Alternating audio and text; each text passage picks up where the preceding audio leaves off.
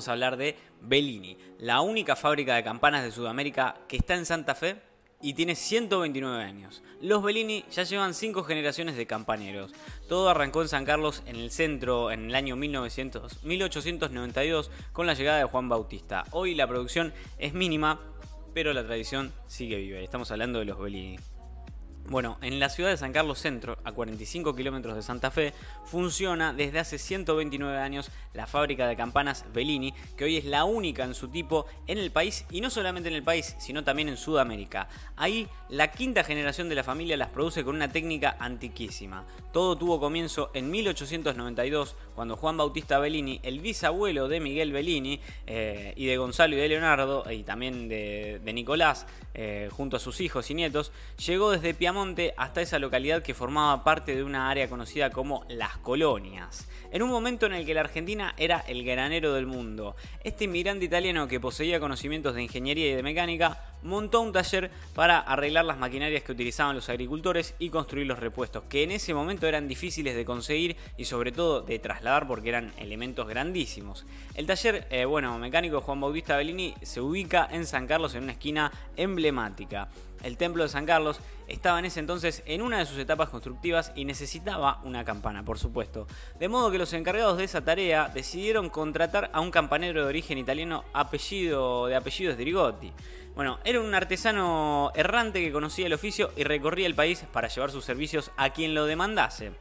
Bueno, el primer intento que realizó para fundir la campana falló y ahí apareció en escena Bellini, quien por su trabajo poseía un horno con las características necesarias para el asunto, para la faena, ¿no?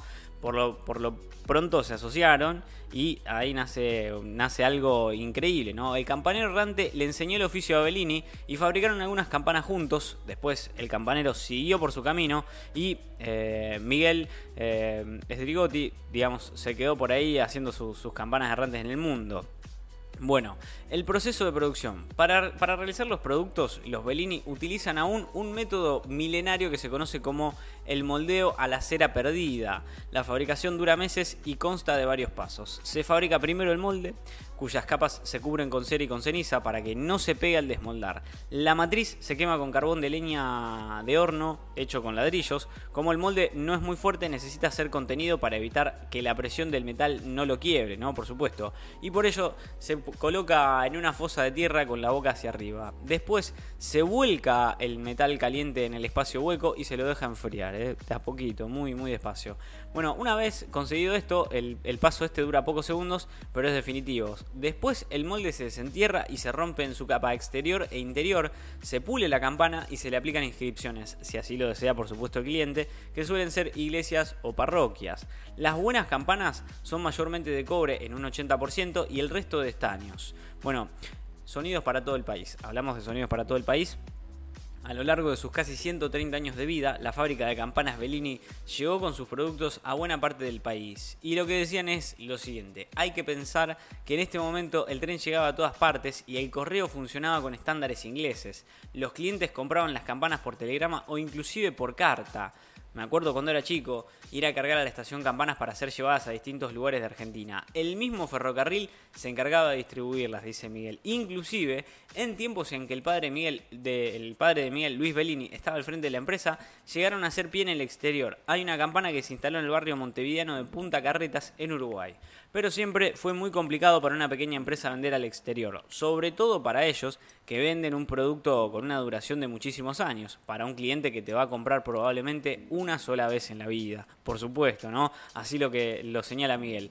La más grande, y vamos a hablar de una de las mayores creaciones de esta gente, porque en su momento de esplendor, esta fábrica que todavía hoy se erige como uno de los motivos de orgullo de los sancarlinos, estuvo en condiciones de fabricar entre 40 y 50 campanas al año, una cifra que fue disminuyendo con el pasar del tiempo y cayó muchísimo hasta el siglo XXI. A pesar de que hubo momentos muy precisos como la llegada del tercer milenio, cuando la demanda se incrementó ostensiblemente, no fueron fenómenos de continuidad en el tiempo. La paradoja central es que al desarrollar los productos de tanta durabilidad, la demanda escasea mientras no se construyan nuevos campanarios.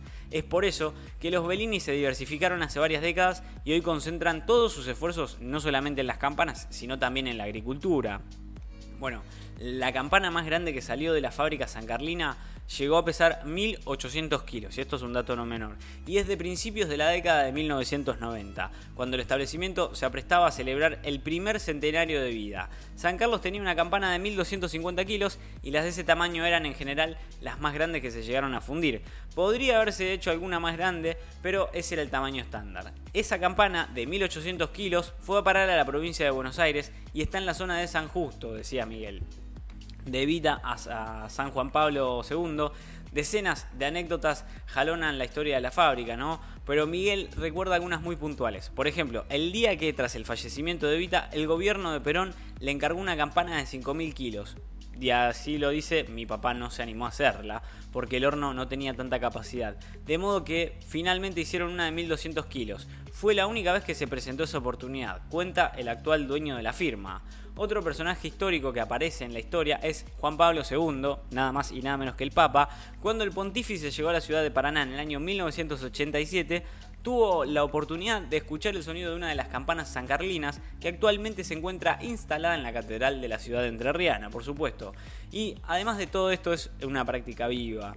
Pese a los vaivenes económicos, sociales y culturales, los campaneros Bellini se empeñan todavía en mantener viva una tradición que tiene miles de años y nunca se va a perder mientras haya una comunidad dispuesta a encontrar el repiquetear en un punto de referencia.